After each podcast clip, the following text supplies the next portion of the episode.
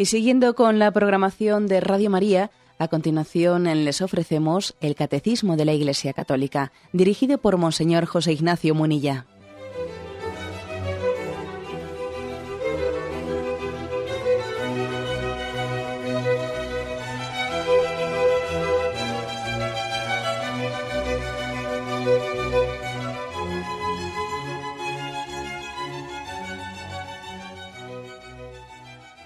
Saludo a todos los oyentes de Radio María. Un día más, con la gracia del Señor, proseguimos el comentario del Catecismo de nuestra Madre la Iglesia.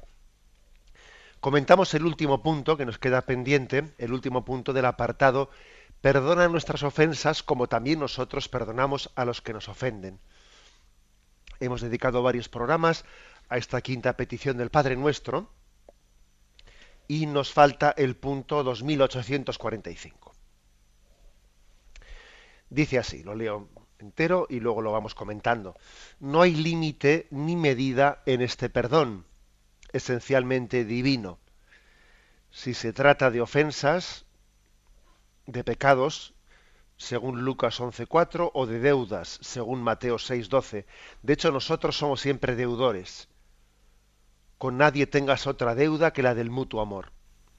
La comunión de la Santísima Trinidad es la fuente y el criterio de verdad en toda relación. Se vive en la oración y sobre todo en la Eucaristía. Y ahora viene una cita de San Cipriano. ¿eh? Bien, en eh, este último punto vamos a desmenuzarlo como acostumbramos. Primera afirmación. No hay límite ni medida en este perdón esencialmente divino. No hay límite ni medida. ¿eh? Perdona nuestras ofensas como también nosotros perdonamos a los que nos ofenden, sin límite ni medida. Se nos refiere, se nos refiere dos textos, el de Mateo 18, 21, 22, que dice, acercándose Pedro a Jesús le preguntó, Señor, si mi hermano me ofende, ¿cuántas veces tengo que perdonarlo? ¿Hasta siete veces? Jesús le contesta, no te digo hasta siete veces, sino hasta setenta veces siete. Y un texto similar es el de Lucas 17, versículos 3 y 4, que dice, si tu hermano te ofende, repréndelo, y si se arrepiente, perdónalo. Si te ofende siete veces en un día y siete veces vuelve a decirte, me arrepiento, lo perdonarás. Bueno, es por lo tanto ese número 7, eh, bien lo sabemos, es también un número simbólico eh, en la Sagrada Escritura. El 7 es el signo de, de, la perfección, de la plenitud. En siete días creó Dios eh, el mundo. siete días es el día de la semana. La semana está dividida en siete días. Dios creó el mundo en seis días y el séptimo descansó. Es, es como una una referencia a la totalidad. A la plenitud, a la totalidad. Y además Jesucristo, por si fuese poco, remata diciendo, no te digo que siete veces, sino setenta veces siete. Es decir, mm, más allá del tiempo. Es decir, para Dios la decisión de amar es sin arrepentimiento, sin marcha atrás. Dios se ha decidido a amar no como una estrategia, no como decir te amo mientras que me lo demuestres, no, no, Dios te ama incondicionalmente y para siempre. Dios no puede no amar. ¿Mm? Acordaros de esa fase de la escritura, aunque nosotros le seamos infieles, Él siempre será fiel, porque no puede contradecirse a sí mismo. O sea, Dios va a ser amor siempre. Él no puede dejar de serlo. O sea, es imposible. Eso es una contradicción. Luego la decisión de, Dios de amar y ser misericordioso es definitiva. Por eso dice siete veces, nosotros tenemos que hacerlo como a imagen y semejanza de Dios, siete veces, setenta veces siete, ¿no? Es decir, todo, eh, todo lo que el hombre puede en sus capacidades, asistido por la gracia. ¿eh? La gracia hace que la, en nuestra capacidad humana se plenifique. Bueno, yo sé que igual algún, algún oyente, según explico yo esto, puede decir, bueno, vamos a ver, no hay un texto un texto que parece que parece decir lo contrario.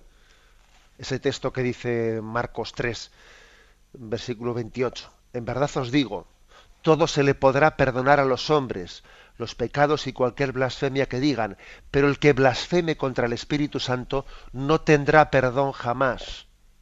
Cargará con su pecado para siempre se refería a los que decían que tenía dentro un espíritu inmundo y también en otros evangelios paralelos pues también hace referencia a ese pecado contra el Espíritu Santo que no podrá ser perdonado. Entonces vamos a ver, esto no es contradictorio, no es contradictorio la doctrina del perdón incondicional de Jesucristo, aunque vuestros pecados sean rojos como la, como la escarlata, blanquearán como nieve, y Dios nos pide que perdonemos mm, siempre y perdonemos todas las ofensas, ¿Y qué es ese pecado contra el Espíritu Santo que Dios dice que no perdonará?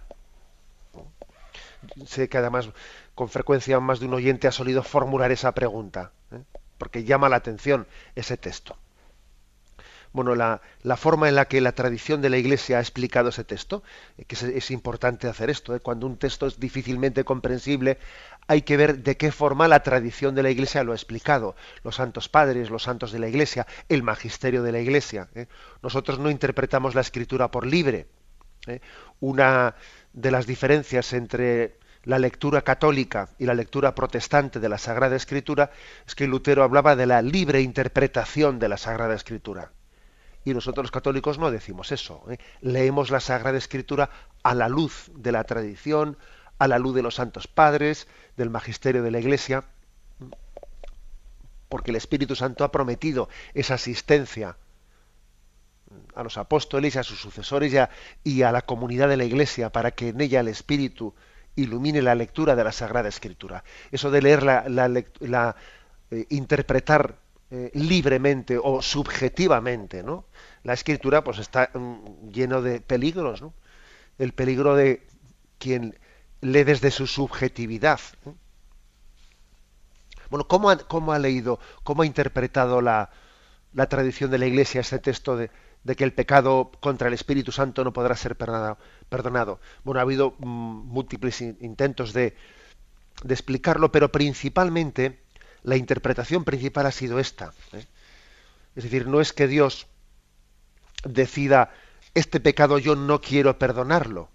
No, sino que es que precisamente el pecado contra el Espíritu Santo consiste en endurecer nuestro corazón al arrepentimiento. El Espíritu Santo lo que hace es, eh, su don, eh, Él es maestro, Él es maestro de nuestra vida espiritual, Él nos, nos da las mociones para que nuestro corazón se ablande. Lo propio del Espíritu Santo es emblandecer el corazón endurecido. Eh, acordaros de esa oración de la secuencia de Pentecostés, riega la tierra en sequía. Sana el corazón enfermo, lava las manchas, infunde calor de vida en el hielo. Eh, se trata de, por lo tanto, de dar calor a lo que es frío, endurecer, mejor dicho, emblandecer lo que está endurecido. Eso es lo propio del Espíritu Santo, es decir, que el corazón sea humilde y que se arrepienta para poder recibir el perdón de Dios. Ahora, el pecado contra el Espíritu Santo consiste en no querer arrepentirse, no querer recibir el, don, el perdón de Dios. Por lo tanto, no es que Dios no quiera perdonarte, es que tú no quieres acoger su perdón. Entonces, este pecado contra el Espíritu Santo es el pecado de la, de la dureza del corazón, del empecinamiento, para entendernos, el empecinamiento en nuestra, en, nuestra soberbia. Es el hombre el que no quiere acoger el, el perdón de Dios, el que, el que se cierra la salvación. Dios perdona siempre, pero no, no los hombres acogen siempre el perdón de Dios. ¿Eh? Dios perdona siempre, pero otra cosa es que nosotros acojamos el perdón. Que eso también recuerdo que en el programa anterior hicimos una referencia a este aspecto. ¿eh? Nosotros siempre tenemos que tener la mano tendida, aunque no siempre se nos coge esa mano que está tendida. Bien, mm, por eso insisten siete veces, hay que perdonar siete veces y setenta veces siete, ¿no? Dice, sin límite y sin medida. ¿A qué se refiere esto de sin límite y sin medida? Sin límite, sobre todo, se refiere a la paciencia. ¿Hasta cuántas veces tengo que perdonarle a este, que ya me está hartando? ¿Eh? Y Jesús dice, no te digo hasta siete veces, sino setenta veces siete. Es decir, con infinita paciencia. Con infinita paciencia. ¿Por qué ocurre que un padre tiene mucha más paciencia con sus hijos que con los vecinos? Oye, pues porque les quiere más. Eh, con un hijo tienes más paciencia y te levanta de la cama y te levanta de la cama, eh, está llorando en esos primeros meses y tú te levantas y te levantas y no se te ocurre eh, dejar de levantarte o echarle la bronca al niño. No sé, oye, pues es que está recién nacido, pues con, santa paciencia, ¿no? Y te vas a trabajar con, eh, sin haber dormido bien y, no se te ocurre echarle la bronca al niño. Bueno, se aguanta lo que haga falta, ¿no? Y hasta haces de la virtud, de, de la necesidad virtud y, y pues nos reímos en el trabajo de que vaya ojeras que traes y el niño no me deja dormir y pero bueno es una es algo que que asumimos absolutamente no lo asumimos y lo que haga falta o sea es decir con infinita paciencia nosotros a la hora de perdonar tenemos que tener ¿eh? tener esa conciencia de decir señor sin límite que no me canse porque le amo para poder perdonar hay que amar ¿eh? es imposible tener paciencia si no se ama la clave está en el amor. ¿eh? El amor nos hace pacientes. En esa famosa, en ese, himno de San Pablo a los Corintios, el amor es paciente, el amor es comprensivo, el amor no lleva cuentas del mal, etcétera, etcétera. Dice sin límite, dice y sin medida. Y sin medida, es decir, ¿hasta qué tipo de pecados tengo que perdonar? ¿Hasta qué tipo de pecados? ¿no? y uno dice, bueno, yo perdono tal, pero este, este pecado, este ya no lo perdono. A veces escuchan por ahí, eh, por ejemplo, algún tipo de comentarios, decir, bueno, yo perdonaría, pero por ejemplo, yo a mi, marido o a mi mujer, pues no le perdonaría un pecado de infidelidad. Eso no estaría dispuesto a perdonarlo. Pues obviamente, claro que el pecado de infidelidad es un pecado bien grave, ¿no? Pero fijaros, ¿eh? como cuando uno dice, yo eso ya no estaría dispuesto a perdonarlo, ¿no? Pues Dios ha perdonado nuestro pecado de infidelidad. Dios lo ha perdonado. Y es más, ¿eh? pues eligió al profeta Oseas. Le eligió porque a él tenía una mujer pues de moral distraída, como se dice, que era, le era infiel una y otra vez al profeta, y entonces le dice, tú, Oseas, tú eres el profeta indicado para proclamar ante Israel cómo me duele vuestro pecado, ¿no? Como igual que te sientes tú, eh, pues ofendido porque tu mujer no te sea fiel, así yo me siento ofendido por vuestro pecado, ¿no? O Yahvé perdona el pecado de infidelidad de Israel. Nosotros solemos alegar que ese pecado yo ya no lo perdonaría, el pecado de infidelidad no lo perdonaría porque ya cómo confiar en una persona, cómo confiar en ella, cómo entregarle mi corazón cuando me ha traicionado, ¿no? ¿Y Dios? ¿Cómo confía en nosotros después de que le hemos traicionado? Y además, ¿por qué decimos, por qué alegamos em, eso de, que el problema para perdonar determinados pecados es que eh, hemos perdido la confianza cuando en realidad yo estoy convencido de que la auténtica dificultad para perdonar ciertos pecados como el de la infidelidad, sobre todo es nuestra humillación, el que nos vemos humillados, ¿no? Me veo humillado porque, porque determinados pecados, como el de la infidelidad, pues em, han hecho que lo más íntimo de mi vida, lo que, lo que en mi intimidad comparto con, con mi esposo, con mi esposa, haya sido eh, vendido, haya sido con cualquiera, no me siento humillado, interiormente humillado. Es decir, que en el fondo es mi orgullo también, es mi orgullo y es mi, mi vanidad la que, la que me dificulta el perdón. ¿eh? Por lo tanto, dice el, el catecismo, perdonar sin límite y sin medida. Límite se refiere más especialmente al, al tiempo, cuántas veces perdonar, y medida se refiere más al, al, tipo, al tipo de pecado, ¿eh? un tipo de pecado que puede ser más dificultoso perdonar que el otro, ¿no? Pero se nos pone, se nos pone esa, eh, ese modelo del perdón, el perdón de Jesucristo, el perdón generoso, el perdón que traducida a nuestra vida es el de 70 veces 7. Tenemos un momento de reflexión y continuamos enseguida.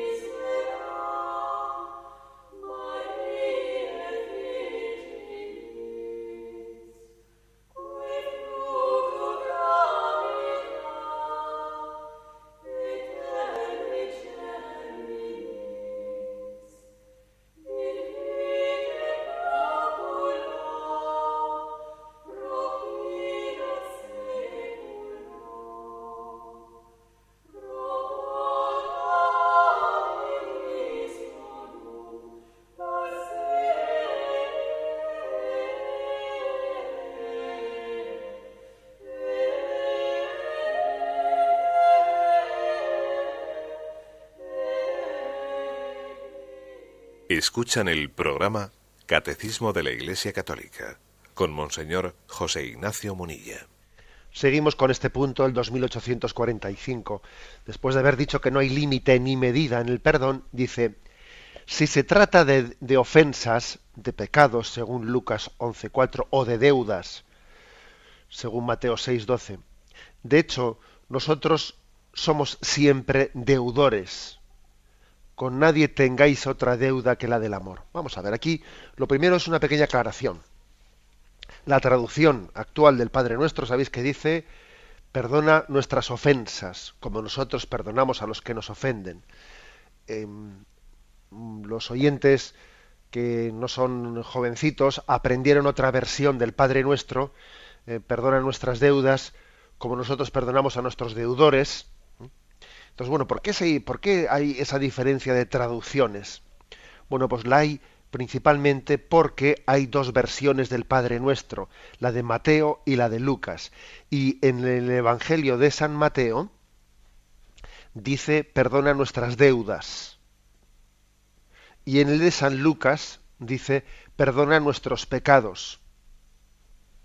Hay como eh, dos versiones.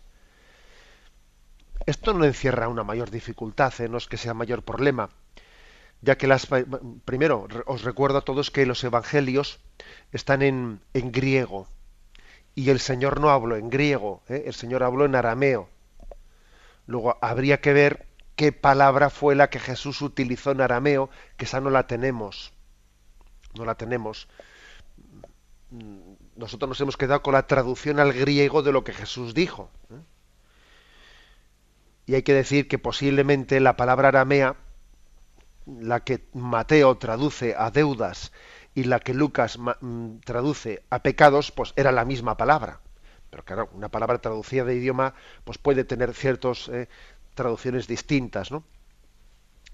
En, Mateo se traduce como en estar en deuda, deuda, deudor, y en Lucas se traduce en pecar, pecado, eh, pecador.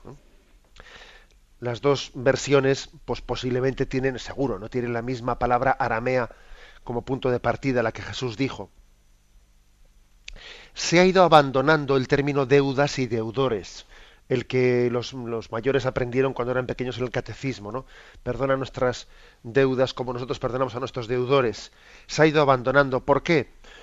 Porque en, nuestra, en nuestro concepto, esa imagen de deudas y deudores corre el peligro de ser mal comprendida en el mundo moderno, en donde se recurre fácilmente a la imagen del préstamo, al crédito. en nuestro, en nuestro lenguaje, en nuestro mundo contemporáneo, el término deuda tiene un sentido diferente al, sentido bíblico. ¿eh? Esta imagen era utilizada en el judaísmo y el Nuevo Testamento para definir la situación del hombre ante Dios, que nosotros somos un deudor insolvente, ¿no? Nosotros tenemos una deuda, una deuda que no podemos pagar delante de Dios. Y en ese sentido se utiliza ese término. Pero bueno, para que no se causasen eh, confusiones, pues finalmente se ha utilizado la palabra ofensa. Perdona nuestras ofensas, como también nosotros perdonamos a los que nos ofenden que es quizás una traducción más ligada eh, al pecado. El pecado es una ofensa a Dios. ¿eh? Es verdad también que el pecado nos contrae una deuda ante Dios, pero bueno, se ha optado por ese término. A lo que voy es, que no nos armemos líos con esos, porque ciertamente un término otro, pues no es lo sustancial. ¿eh? Mm, la, clave, la clave podríamos decir es esta, ¿no? Si se trata de ofensas de hecho, nosotros siempre somos los que ofendemos o los que tenemos deudas, ¿no? Le llamémosle deudas, llamemos ofensas, llamémosle pecado. Y aquí se nos remite al término Romanos 13.8, ¿eh? Romanos 13.8, que vamos a, a leerlo, y dice así. Vamos a ver. Dad a cada cual lo que es debido si son impuestos, impuestos. Si tributos, tributos. Si temor, temor. Si respeto, respeto. A nadie le debáis nada más que el amor mutuo, porque el que ama ha cumplido el resto de la ley. De hecho, el no cometerás adulterio, no matarás, no robarás, no codiciarás, y cualquiera de los otros mandamientos se resume en esto. Amarás a tu prójimo como a ti mismo. Vamos a ver, es una referencia que es la siguiente, dice, no tengáis deudas con nadie, sino que vuestra única deuda sea el amor. ¿Mm? Curioso esto, ¿eh? curioso porque el, ideal evangélico y el ideal de la Sagrada Escritura es que el hombre no se tome falsas confianzas, ¿eh? falsas confianzas en el sentido de decir, bueno, yo le a este le pedí un préstamo y no se lo devuelvo, le pedí tal cosa prestada, le pedí prestado pues unos aperos para el trabajo, le pedí prestado algo para comer, lo que sea, y yo ahora como ya me lo dejo, pues ahora ya me siento eh, bueno, pues con la cara de que ya se lo devolveré, cuanto más tarde se lo devuelva mejor, cuanto más... No, y en ese sentido la Sagrada Escritura en más de un texto dice, eh, devolverás a eso que has pedido prestado cuanto antes, ¿no? Es curioso, eso hay bastantes pasajes del Evangelio especialmente del Antiguo Testamento, en que esto se insiste, en devolverlo prestado con prontitud, en cuanto antes se pueda. ¿Por qué? Pues porque nosotros a veces confundimos fácilmente el tener confianza o el tomarnos confianzas. ¿eh? Lo confundimos, o sea, somos caraduras, ¿eh? abusamos, ¿eh? abusamos de, de ese concepto. Entonces dice, tú a nadie debas nada. Hombre, ya sabemos que en ocasiones hay que pedir un préstamo. ¿eh? Alguno dice, pues yo la, más de la mitad de mi piso se la debo al banco. Pues claro, ¿eh? pues qué más quisiéramos, ¿no? Que no fuese de otra manera. Pero vamos, ya, os dais cuenta a qué se refiere. ¿eh? Se refiere a que no haya un abuso de confianza, un abuso. Pero hace un matiz. Dice, mm, a nadie debas nada más que amor, porque el amor sí es bueno que lo debas. Todos nos debemos amor mutuo o sea, el amor es gratuito, el amor es inmerecido y eso se lo debes a los demás. Estamos en deuda, ¿eh? en deuda con los demás porque nos quieren.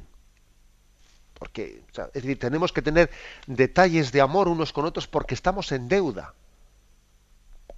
Y ahora no, y ahora no estamos hablando de ese tipo de, de relación eh, diplomática que es por interés, ¿no? Dice el Evangelio, si tú das únicamente a ese que sabes que después él se va a comportar bien contigo, ¿qué, mérito tienes? ¿no? O sea, el amor tiene que ser incondicional. Luego, fíjate, ¿no? Pues ese con el que has ido en metro esta mañana, le, le debes amor, porque esa persona ha recibido el mandamiento de Dios de amarte a ti. Y entonces tú le debes amor, porque él también, obedeciendo al mandato de Dios, está llamado a amarte a ti. Luego tú estás llamado a amarle a él. A nadie le debáis nada más que amor. Fijaros que hay personas que dicen, mira, más vale, ¿eh? No es que lo digan conscientemente, pero dicen, mira, más vale no tener mucha relación con los demás, cuanto más nos encerremos en nosotros mismos mejor, nos cerramos a cal y canto en mi casa, echamos los cerrojos, ¿eh? damos doble vuelta a la llave, y así cuanto menos recibas, menos das, menos obligación tienes de dar, ¿no? Es decir, voy a intentar ni siquiera tener deudas de amor. ¿Eh? Y para eso uno no se relaciona con nadie. Eso es el ideal absolutamente contrario al del, al del Evangelio. Absolutamente contrario. Dice, a nadie debas nada más que amor. No tengas miedo a, a deber amor. No tengas miedo a dejarte querer. Hay personas que no se dejan querer ¿eh? por su orgullo, por su soberbia, y porque saben que si se dejan querer, luego ellas tienen que amar, tienen deudas de amor. Tienen deudas de amor y entonces se resisten a querer, ¿no? Esta es una, una llamada ¿no? A, a, no tener miedo al amor. No tener miedo al amor. Y claro que el amor nos crea deudas, pero son deudas de amor, a las que no tenemos que tener miedo, ¿no? Benditas deudas, ¿eh? benditas deudas de amor el que yo le deba tanto amor a tanta gente que nos ha querido. Eh, pues esas deudas son maravillosas. Las que no son maravillosas son las otras, ¿no? Que son deudas, pues bueno, pues si quieres que de, abuso, de abuso, de caradura o de ¿eh? explotación de confianza. Bueno, otra, otro pequeño detalle que no debe de pasar desapercibido. ¿eh? Dice aquí, mm, de hecho, el no cometerás adulterio, no matarás, no robarás, no codiciarás y cualquiera de los otros mandamientos se resumen amarás a tu prójimo como, como a ti mismo. En ese texto lo que viene a decir es no tomemos excusa de la caridad para las injusticias. ¿Eh? el hecho de que estemos llamados a amar ¿eh? no quiere decir que no tengamos obligación de cumplir toda justicia.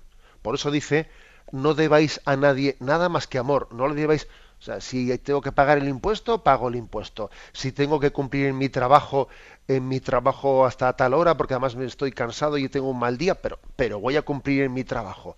O sea, no, no te escudes en el amor para no cumplir conforme a justicia. ¿Eh? A eso se refiere, no le debas nada a nadie sino solo amor. O sea, ojo con tomar excusa del amor para abusar. Si lo importante es el amor, eh, ¿qué más dará eh, pues ir a misa o no ir a misa? Lo importante es amar. ¿eh?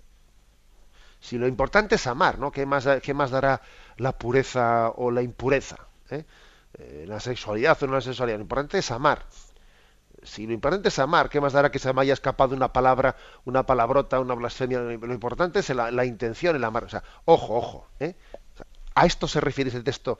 Es decir, de ojo con echar, con tomar excusa del amor, de la caridad, para justificar las injusticias. Porque contraponer amor a la ley es una contraposición falsa.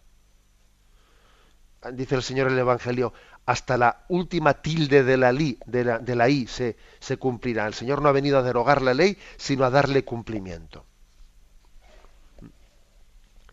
también existe ese riesgo en nosotros, ¿no? De invocar el amor, invocar el amor, ¿eh? pues para no cumplir la justicia, para no cumplir los mandamientos, la ley de Dios, etcétera, Obviamente eso también se nos, eh, se nos matiza ¿eh?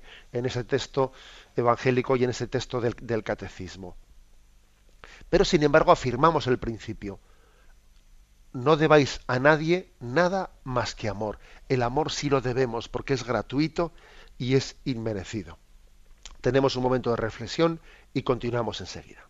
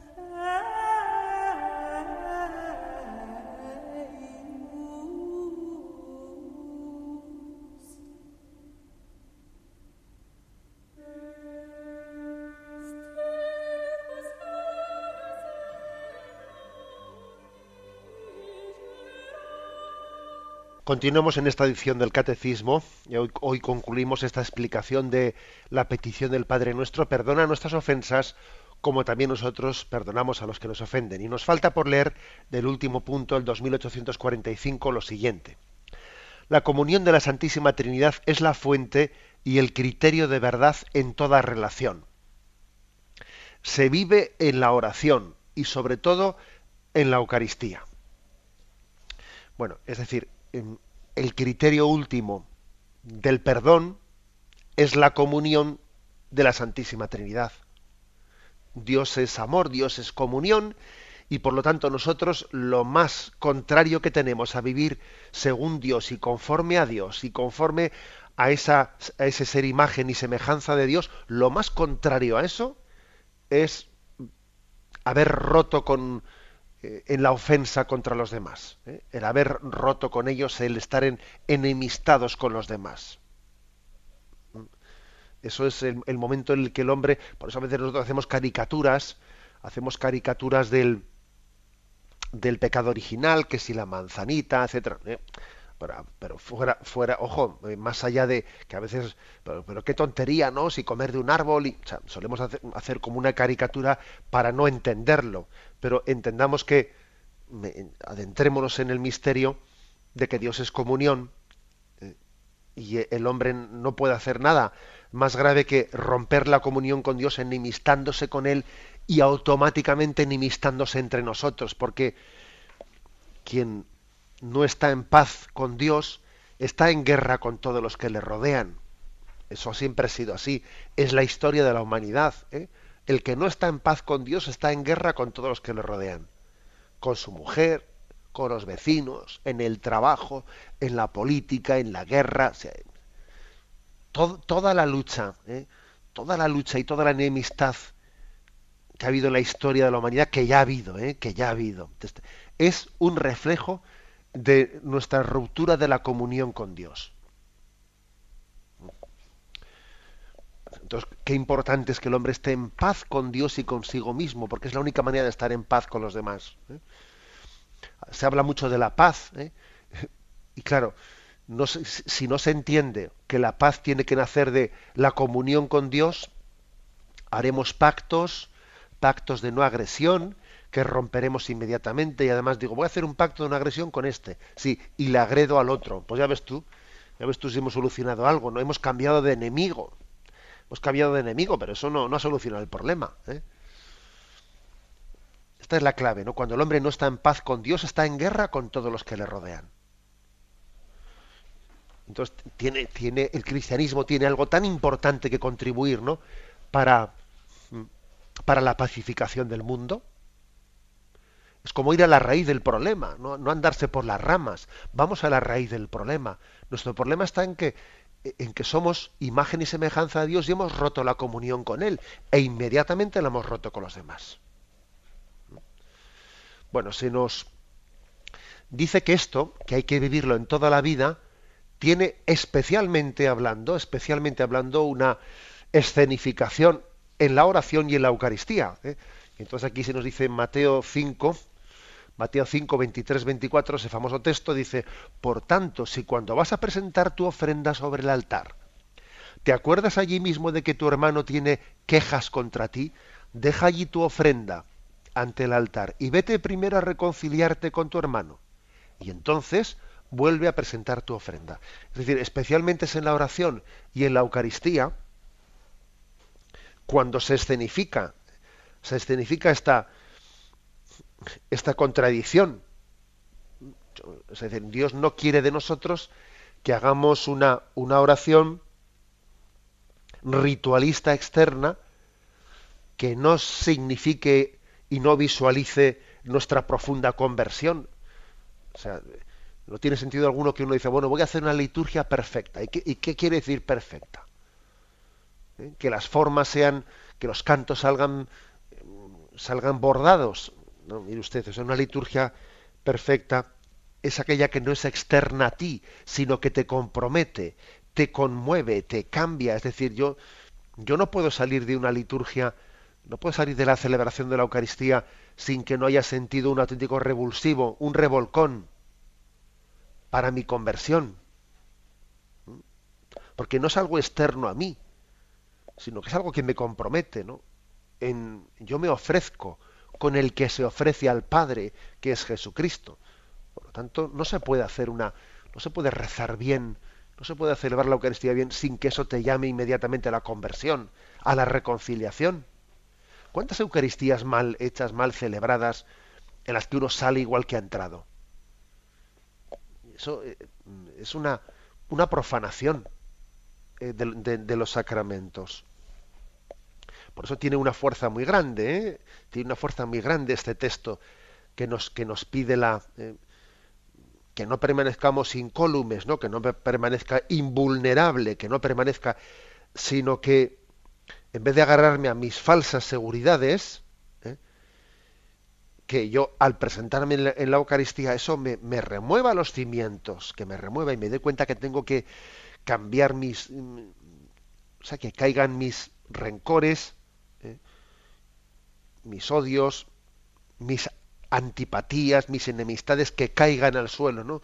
Como un guerrero al que se le cae la lanza y el escudo y se queda desnudo. Eso es, esa es la imagen. San Cipriano, que aquí es, la forma en la que concluye este punto del catecismo, comenta esto. Y San Cipriano dice, fijaros que estamos hablando del siglo segundo, si no me equivoco, segundo, tercero. Dios no acepta el sacrificio de los que provocan la desunión. Les pide, perdón, los despide del altar para que antes se reconcilien con sus hermanos. Dios quiere ser pacificado con oraciones de paz. La obligación más bella para Dios es nuestra paz, nuestra concordia, la unidad con el Padre y el Hijo y el Espíritu Santo de todo el pueblo fiel. Aquí hay una frase impresionante que dice, Dios quiere ser pacificado con oraciones de paz. ¿Qué significa ser pacificado? Bueno, que cuando el hombre se presenta ante Dios, como está en deuda con Él, le dice, Señor, vengo a hacer las paces contigo. Vengo a hacer las paces, ¿no? Señor, no tengas en cuenta mi pecado, etcétera. A eso se refiere a ser pacificado. Entonces dice, entonces dice, ¿cómo hago yo las paces con Dios? Dios quiere ser pacificado con oraciones de paz. Es decir, le presento a Dios mi, decisión de perdonar a mi hermano, le presento a Dios mi decisión de cambiar ¿eh? las lanzas por podaderas, como dice ese texto ¿no? del profeta. Cambiará las lanzas por podaderas, es decir, voy a, voy a dejar de estar en guerra con los que me rodean, ya ha llegado el momento de construir. ¿eh? Harás arados con los escudos, harás, harás, podaderas con las lanzas, es decir, vamos a ponernos a trabajar en, en plan práctico y vamos a dejar de estar en guerra unos con, eh, unos con los otros. Esa es la manera de buscar la paz con Dios. Dios quiere ser pacificado con oraciones de paz. Lo que a Dios le, le conmueve en su corazón es la decisión de decir, venga, vamos a pasar página, ¿eh? de lo negativo de la vida y vamos a ponernos a construir, a remangarnos y a trabajar conjuntamente. Esto enseguida nos evoca esa famosa parábola que tanto hemos comentado estos días, esa parábola de, ese rey que, al que se le debía diez mil talentos, etcétera, y entonces él estuvo dispuesto a perdonar y la paradoja fue que ese que había sido perdonado luego no, no era capaz de perdonar cien denarios ¿no? a uno que le debía. Es decir, volvemos a lo mismo. Dios quiere ser pacificado con oraciones de paz. Y, al final, mm, el Salmo 50, ese famoso Salmo de David, lo explica todo, ¿no? Un corazón contrito y humillado, tú no lo desprecias, Señor. Misericordia, Dios mío, por tu bondad, por tu inmensa compasión, borra mi culpa, lava del todo mi delito, limpia mi pecado, pues yo reconozco mi culpa, tengo siempre presente mi pecado, contra ti, contra ti solo pequé y cometí la maldad que aborreces. ¿eh? Y entonces cuando el Señor dice, sacrificios no los aceptas, pero he aquí que yo te presento un sacrificio, perdón, un corazón contrito y humillado. Y eso es lo que lo que le conmueve a Dios, eso es lo que le pacifica a Dios. El corazón contrito y humillado de David. ¿eh? y de cada uno de nosotros, que, que se desnuda con facilidad ante Dios, ¿no? sabiéndose gratuitamente perdonado y sintiéndose ¿no? en esa obligación de amor, a nadie debéis nada más que amor. Luego, eso se traduce en el perdón. Lo dejamos aquí y damos paso a la intervención de los oyentes. ¿eh? Podéis llamar para formular vuestras preguntas al teléfono 917 107 700. 917 107 700.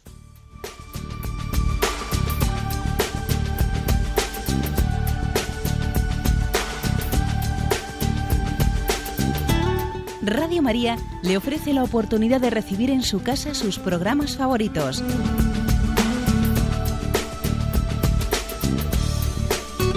Ahora lo puede hacer a través de nuestra página web www.radiomaria.es o bien llamándonos al 902 500 518. 902 500 518. Pídanos el programa que más le interesa en cualquiera de sus emisiones, especificando el día y la hora que lo ha escuchado. Solo nos tiene que decir si lo quiere en CD de audio o CD o DVD en MP3. Haga su solicitud en el 902 500 518 y en www.radiomaria.es. Radio María, más cerca de usted.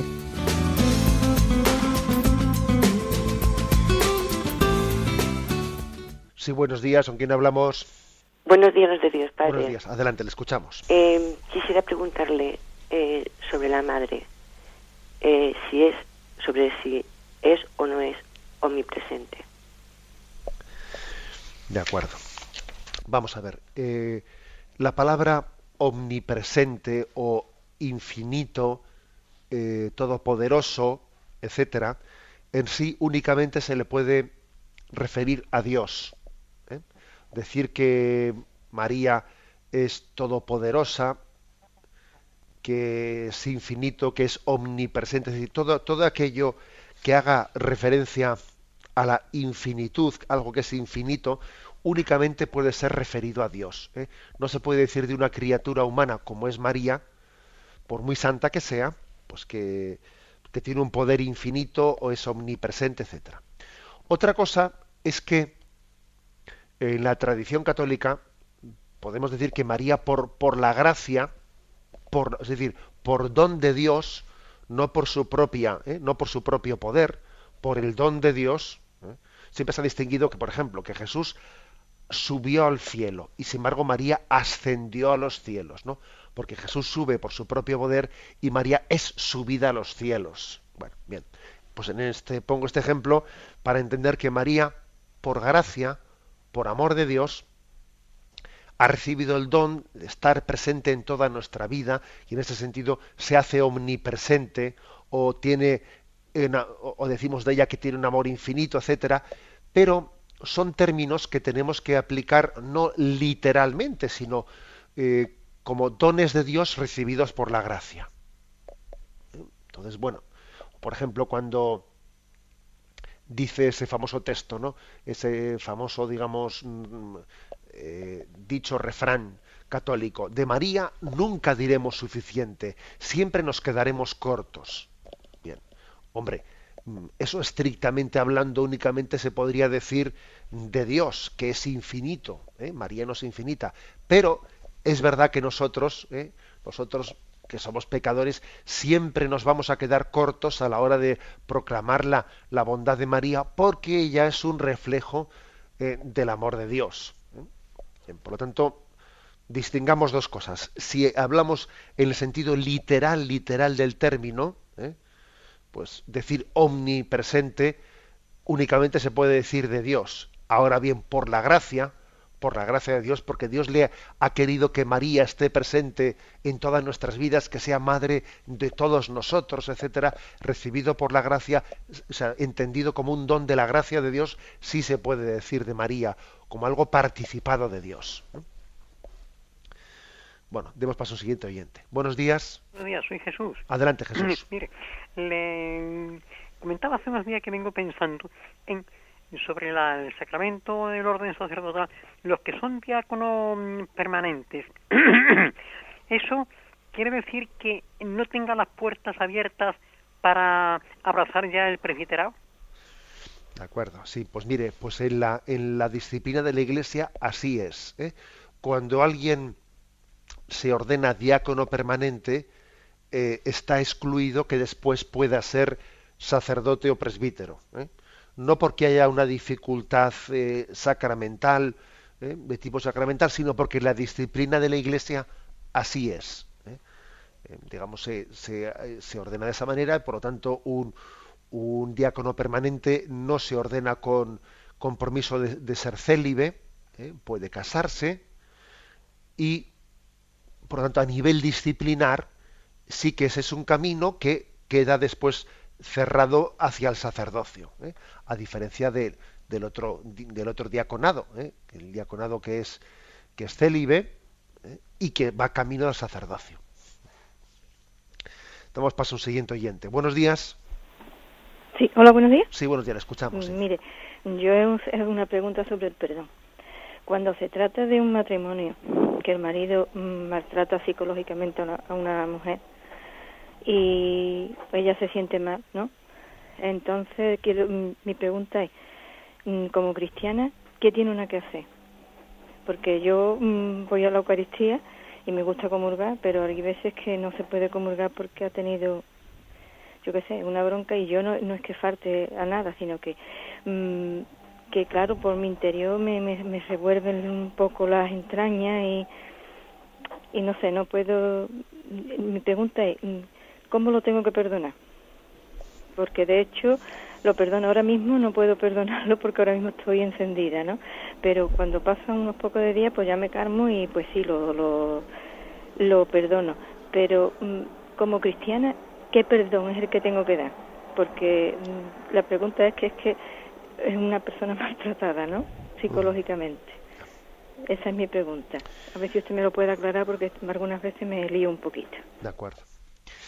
Bien, la verdad es que mm, la palabra maltrato psicológico es una palabra, es un término que es bastante amplio, ¿no? Obviamente, en el fondo, siempre que en el matrimonio hay una discordia, una discordia, una falta de comunión, ya está habiendo algo de maltrato psicológico o maltrato espiritual. ¿eh? O sea, es un término difícil de, de medir, ¿eh? difícil de medir. Vamos a ver, en cualquier caso, yo creo que yo me atrevería a decir lo siguiente. Eh, la disposición al perdón en nosotros, en nosotros tiene que ser mm, tener la siguiente conciencia. Muchas veces en el seno del matrimonio, cuando una persona menos se merece ser amada, es cuando más lo necesita. Precisamente nos, nos está haciendo daño porque está mal, ¿eh? porque está mal. Pongo el caso de una persona alcohólica, ¿eh? una persona alcohólica que, claro, que nos está torturando porque su, su, adicción al alcohol hace que el matrimonio y que la vida de la familia sea una auténtica tortura, ¿no? y la verdad es que lo que se merece es pues bueno pues darle eh, una patada en el culo y, y fuera y fuera de, casa no pero es verdad que cuando menos se lo merece una persona es cuando es cuanto más lo necesita eh, en ese sentido la eh, el compromiso de amor de amor incondicional mm, pues tiene que estar presente en nuestra vida siempre otra cosa distinta es que también a veces pueden llegar a ocurrir, y ahora hablo un poco de los maltratos, ¿no? Pueden llegar a ocurrir situaciones en las que no haya una acogida, ¿no? A, a, esa, a esa oferta de amor incondicional e incluso hay un cierto riesgo, ¿no? Un cierto riesgo de, de maltrato, de recibir pues una, un trato vejatorio, bien sean los propios hijos o bien sea la propia persona, y entonces uno se, uno puede, eh, se da cuenta de que por ese camino, por ese camino, eh, mi oferta de amor, mi oferta de perdón, mi oferta de que el matrimonio se reconstituya, se regenere, pues no está siendo tomada en serio en absoluto, y estamos por lo contrario teniendo un riesgo muy real pues de, perder la dignidad, de maltratarnos, etcétera. Bien, en ese caso es cuando la Iglesia eh, afirma pues que puede ser legítima una, una separación, fijaros bien, no porque el compromiso de amor se haya roto, sino que porque pueda ser una estrategia, una estrategia que consiste en que separándose se intente de esa manera eh, se, provoque una reacción en la otra parte, una reacción de conversión, una, reacción de volver a empezar de nuevo. ¿eh? Bien, o sea que eh, eso siempre lo ha dicho la Iglesia como una, una fórmula. Ahora, la pregunta del oyente obviamente no, no, se dirigía al tema de la separación, que no parece que esté en su horizonte, no, sino, sino la fórmula de, bueno, ella cómo, cómo vive su oferta, su oferta de amor en su interior. Yo le diría que, que no caiga en el riesgo, ¿eh? En el riesgo de decir, bueno, pues como yo no obtengo de mi marido lo que yo desease, ¿no? Porque le veo que es un egoísta, voy a serlo yo también. ¿eh? Y entonces, bueno, pues ante egoísta, egoísmo, ¿eh? para que así de alguna manera nos haga, no, porque así, así no se va a sanar el problema de fondo en el matrimonio. Para poder dar la vuelta a esa situación hace falta conversión. Conversión. Ahora yo le digo al oyente, mm, tampoco caiga, ¿no? Tampoco caiga en, en la tentación de decir, es que hasta que mi marido no se convierta, aquí no hay nada que hacer. Bueno, vamos a empezar por convertirnos nosotros. ¿eh? porque quizás una propia conversión es un acicate para la conversión del, marido también. ¿eh? Pero obviamente soy consciente de que hay ciertas situaciones que sin conversión, pues no se, eh, no, se les puede dar la vuelta. Bueno, le encomendamos. ¿eh? Como usted bien decía, pues cuando uno está caliente no es, no es, no es momento igual de, de hacer una evaluación de su vida. Damos paso a un siguiente oyente. Buenos días. Buenos días. Sí, adelante, le escuchamos. Mire, monseñor, mm, resulta que mm, yo me gusta vivir la caridad, ¿no? Entonces, a veces, pues hay personas que llaman, me llaman por el teléfono, pero no cojo el móvil porque, mm, ayer, por ejemplo, pues por caridad me había llamado dos veces. Yo estoy en paz con la persona, es decir, que amiga mía. Solamente que cuando me habla, me llama, pues a veces pues me habla mal de alguien, ¿no? Y para mí, como no es agradable, porque escuchando, no me gusta escuchar eh, la conversación esa, ¿no? Y entonces, pues, a veces, pues, no cojo el móvil mm, o no cojo el teléfono, pues, pues no, porque no me es agradable la conversación. Es falta la claridad cuando no cojo el teléfono o tengo que cogerlo siempre, porque a veces me queda esa cosa de que me está pidiendo ayuda, pero claro, la conversación es una conversación vana, porque es desagradable, es crítica sobre otra persona que a mí, para mí no es agradable mm, entrar en ese tema, ¿comprende? De acuerdo. Vamos a ver, yo creo que obviamente un ambiente de crítica hacia el prójimo tenemos que evitarlo. Y hay dos formas de evitarlo. ¿eh? Pues una es la corrección directa y expresa y otra es pues eh, huir de la tentación. Lo mejor sería desde luego el poder tener, el poder llegar a tener ¿eh? la, la valentía y la confianza de decir a una persona, mira, vamos a darle un poco la, vuelta a esto, vamos a dejar de hablar de esta persona porque yo creo que eso no nos hace bien. O sea, es decir, abordar el tema de decir, no vamos a solucionar el problema estando siempre criticando tal, tal, ¿no? Ese sería lo mejor, ¿eh? o sea, acometer el problema ¿eh? con paciencia, con tal, quizás no hablando por teléfono, sino en persona, no lo sé, pero también si uno ve que es que eso no es, eh, no es posible y que eso es pedirle peras al olmo y, pues la verdad es que uno dice mm, más vale no me voy a meter en ciertas conversaciones porque yo sé que se va a acabar inevitablemente criticando y yo no voy a ser capaz de parar esas críticas. Pues es mejor no meterse.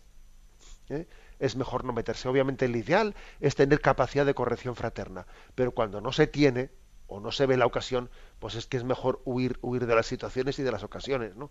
Ahora, otra cosa también es que yo, que uno tome pie de eso, de que esta persona siempre está criticando, para que yo le coja ya cierta ojeriza ¿eh? y ya me cueste hablar con ella. ¿eh? Bueno, también hay que examinarse interiormente en eso. Nos despedimos recibiendo la, la bendición de Dios. La bendición de Dios Todopoderoso, Padre, Hijo y Espíritu Santo, descienda sobre vosotros Alabado sea Jesucristo.